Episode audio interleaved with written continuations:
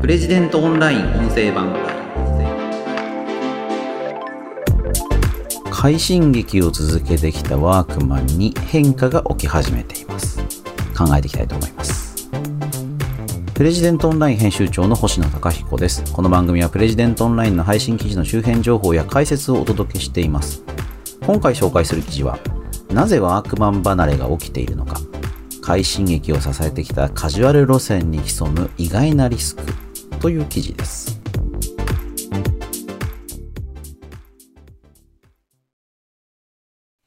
えっと、こちらの記事は、南敦弘さんというアパレル業界を中心に取材されているライターさんの寄稿になります。えー、記事のリードを読みます。作業服チェーン、ワークマンの勢いに陰りが見えつつある。売上高や客単価は上昇を続けているが、今年4月から10月までの既存店客数では、猛暑だった7月を除いて前年割れとなっている。ライターの南敦弘さんは、原因の一つは職人客離れだろうというと。ワークマン、行かれたことはありますかね？すごいですよ。おすすめです。あの、いやまあ皆さんも行ったことあると思うんですけど、やっぱびっくりするぐらい安いですよね。で、あの、大変商品はしっかりしている。うーん、ユニクロよりもちろん安いし、GU よりも安い商品も多いかなっていう印象ですよね。すごくね、ヒットを飛ばしてるっていうのもわかる気がします。あの、スタイリングもね、やっぱりこうかなりこう、良いというか、まあ、それまでの作業服っていうような、まあ、ちょっとそのプロの職人さん以外は着られないなっていうようなものが、まあ、少なくなったわけじゃないみたいなんですけども、そうではない商品がすごく増えてきていて、まあ、例えばワークマン女子っていう、その作業服を置かないブランドなんかも立ち上がっていてですね、そういったところでは本当にあの、まあ、おしゃれな、まあ、主にアウトドアですよね。あの、外で着るのに便利な服。まあ、それをあの、提供している。で、この、まあ、アウトドアブランドが、まあ、この数年ずっとブームになっていて、あの、衣服のカジュアル化っていうのもどんどん進んでるように思います。で、その、まあ、トレンドをうまくキャッチして、あの、お客さんを増やしてきたっていうのがワークマンっていうアパレルブランドになるのかなと思います。で、ただですね、そのワークマンの業績に、まあ、ちょっと陰りが見えているよっていうのが、まあ、この記事の、まあ、一つの主張指摘になっています。まあ、細かく見ていくとですね、あの、基本的には伸びてます。で伸びてるんですけれども、あの、既存店の客数と既存店の売上高、これがですね、ちょっと、まあ、苦戦しつつあるよということなんですね。あの、お店をどんどん出していけば、売上高とか客数そのものは増えていきますよね。そうなんですけれども、まあ、こういう小売りの業界だと、去年からまあ、去年来たお客さんがそのお店に今年の同じ月にどれぐらい来ていますか？もしくは去年の月と今年の月でその同じ店の売り上げってどう変わってますか？っていうのが、ま、大事なんですよね。まあ、既存店の売上高、客数、客単価の増減。まあ、これがですね、やっぱりこう、非常に重要になる。ここを見ないと、そのブランドの本当の力っていうのはわかんないわけなんです。で、その時に、えっと、ワークマンの場合は、この客数っていうのがですね、ちょっと減ってる月が多くなっちゃってるというのがあるんですよね。この7月はですね、客数が多かったんですけども、あの既存店のですね、これが今年の4、5、6、8、9、10と、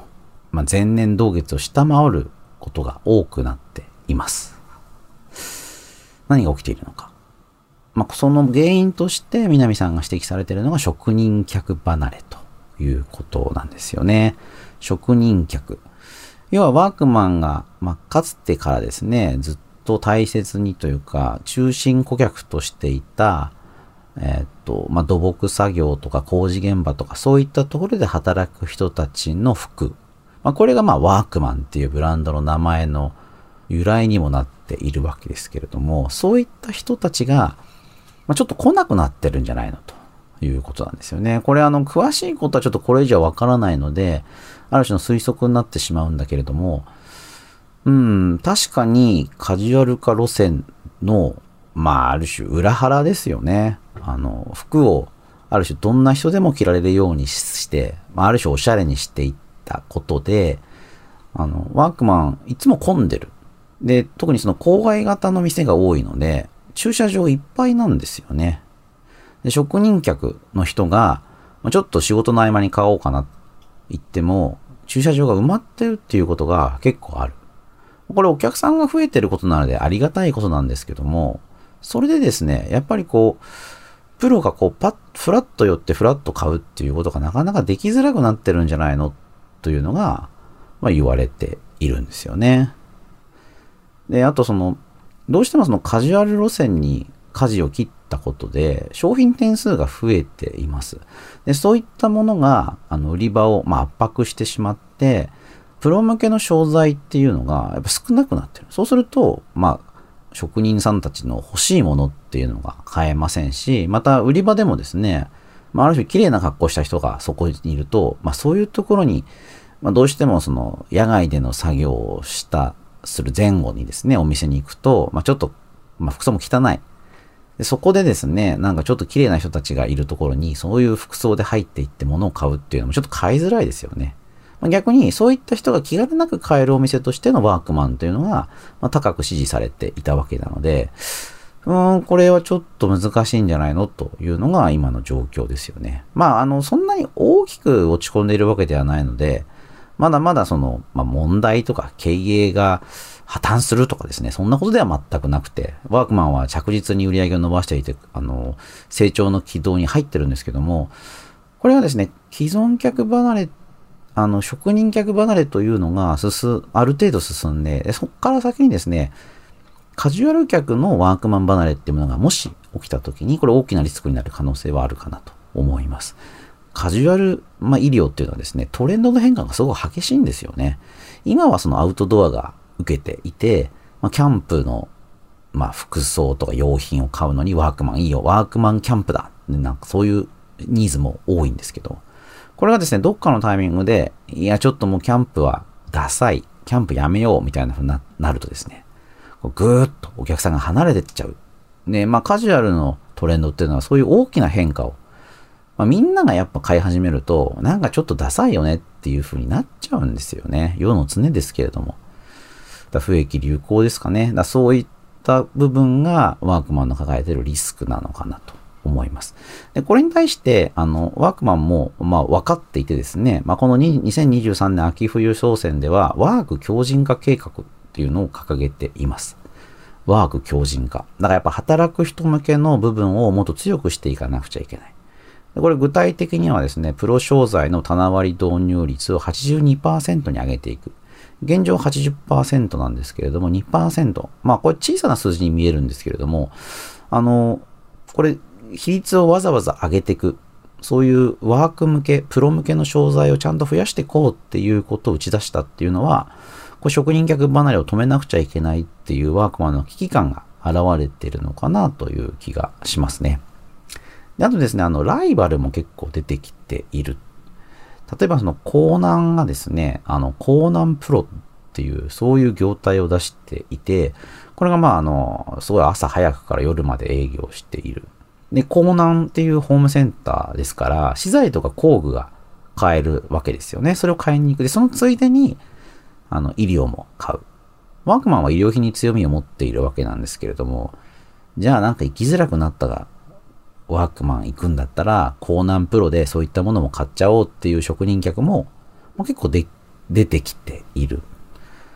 ワークマンがね、そこで職人客をある種見限って、一般客にぐーっと振るっていう経営戦略もあろうかと思うんですけれども、まあ、今回出てきたワーク強靭化計画っていうところからは、既存客、あの既存の職人客っていうのはこれ大事にしないといけないなということになっています。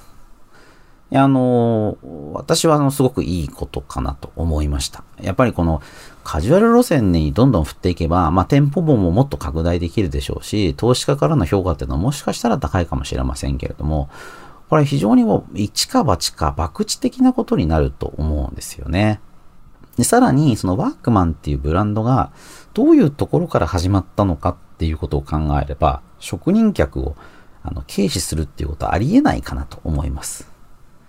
これ、裏を返すとですね、カジュアルで、いや、あの、まあ、一般の人がワークマンいいねって買うのは、ワークマンってその本当のプロから評価されてるブランドだから、これはきっと丈夫なんだろう、しっかりしてるんだろう、ハードな仕様にも耐えるんだろうっていう期待があって買われてるっていうのがあると思うんですよね。ここでその職人客が全然いなくなっちゃってですね、全くそういうプロ向けの匂いがなくなってしまうと、ワークマンっていうブランド自体がまあ、ある種安いだけみたいなことになっちゃう恐れあると思います。まあ、そこをね、突き破るのがいいのか、どうなのか、これはまあ経営判断なんですけど、私はだから、そんなに大きな変化を望まないで、じわじわ着実に、まあ、自力を伸ばしていくっていう方が、まあ、現実的だし、いいんじゃないかな。あと、まあ、僕もワークマン好きでですね、ワークマンの、例えば空調服とか持ってますけども、そういうのも、ワークマンの空調、ワークマンでも空調服を売ってますけども、あれも、まさにね、あの、工事現場とか、あの、みんな今、空調服着てない人、夏場だといないですよね。それぐらいもう普及した。空調服自体はそのワークマンの独自のものではないんですけれども、ワークマンが手掛けるようになって爆発的に売れたのかなっていうふうに思ってます。だからね、あの、そういう力があるので、まあ、職人客、そのプロ向けっていう原点は、捨てないでほしいなって思いますよね。ただこれからそのワークマンの課題としては、多分定番品とか、これまで売ってきた商材をさらに磨き込んでいくっていうことが必要なんだろうなっていうふうに思いますね。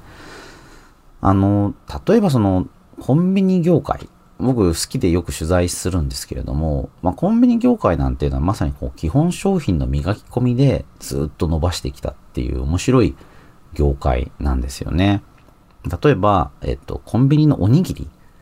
おにぎりなんてどこで作っても同じじゃないかって思われるかもしれないですけど、もう、毎年毎年、ずっと改良改善を続けてるんですね。すごいんですよ。だから家で作ったおにぎりがコンビニのおにぎりみたいにならないなんていうのはもう当たり前でして、あの、まあ、ご飯のほぐれ方とか、海苔がパリパリとか、そういうのはね、コンビニのおにぎりだからできてる凄まじい技術の塊なんです。で、そこに対して、あの、すごい設備投資をしているんですね、コンビニ各社は。例えば、えっと、海苔パリパリですけど、あれってあの、穴開いてるんですよね。あの、微細穴加工っていうのがされていて、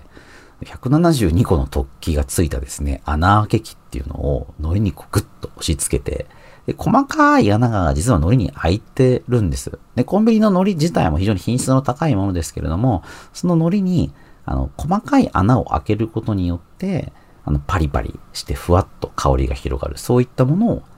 実現してる。で、穴を開ければ、そういうのがうまくいくっていうことにたどり着くのも結構難しいじゃないですか。だ何かこの、もっとよくできるんじゃないかっていうことを、もう、業界一丸となって考えて、それを実現してるっていうのが、まあ、コンビニ業界の強さの秘訣ですね。で、アパレル業界で言えばやっぱユニクロはすごい企業だと思います。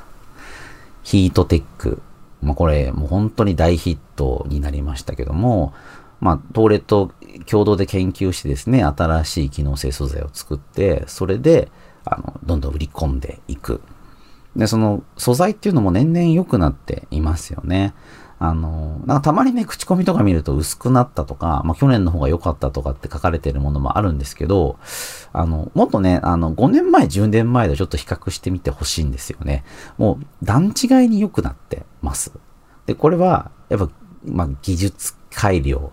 いかにいいものにするかっていうことの、あの、結晶ですよね。まあ、値上げ圧力っていうかね、コスト下げないといけないっていうところで、多少その、悪くなってるっていうかコストカットされてる部分あろうかと思うんですけども、まあ、お手持ちのね、昔のヒートテックもしあれば、今のものとちょっと比較してみてください。あの、細かいところが全然違って、今のものの方が全然良くなっていると思います。あとはまあ、形もね、そうですよね。あの、いろんなサイズの人に、こう、いい感じに合うように、サイジングとかスタイリングっていうのが整えられている。そういうのもだから非常にね、まあ、失敗がないっていう言い方しますけど、ユニクロの商品買っても、まあ、まずまず、いつも満足できるっていうことがある。ワークマンはね、そこら辺はまだちょっと課題がありそうですね。あの、サイジングとか、スタイリングの面で、あれ、こういうはずじゃなかったっていうようなものも、まだまだあります。で、それはあの、これからどんどん改良できる余地があるのかなというふうに思いますし、そういうその基本商品とか定番品の磨き込みっていうのがいかにできるかっていうことで、あの、ワークマンのこれからのさらなる成長っていうのがかかっているのかなと。まあ、個人的にはそういうふうに見ています。皆さん、ワークマンは行かれたことありますでしょうか？これからね、寒、もうだいぶ寒くなってきましたけれども、こういう時にね、ワークマン、本当に頼りになるので、ぜひ一度覗いてみていただければなと思います。ということで、今回は、なぜワークマン離れが起きているのか、快進撃を支えてきたカジュアル路線に潜む意外なリスクという記事を紹介しました。この番組ではお便りを募集しています。今募集しているメールテーマは、あなたのおすすめ回を教えてくださいというものです。プレジデントのない約250回放送してますけれども、その中でこの回のここが面白かったよというのを教えてください。ペンネーム、お住まいの都道府県を添えて、こちらのメールアドレスまでお送りください。podcast.president.co.jp、podcast.president.co.jp です。また、Apple Podcast の概要欄にもお便りフォームのリンクをお知らせしています。こちらからでも OK です。それではまた次回お会いしましょう。プレジデントオンライン編集長の星野貴彦でした。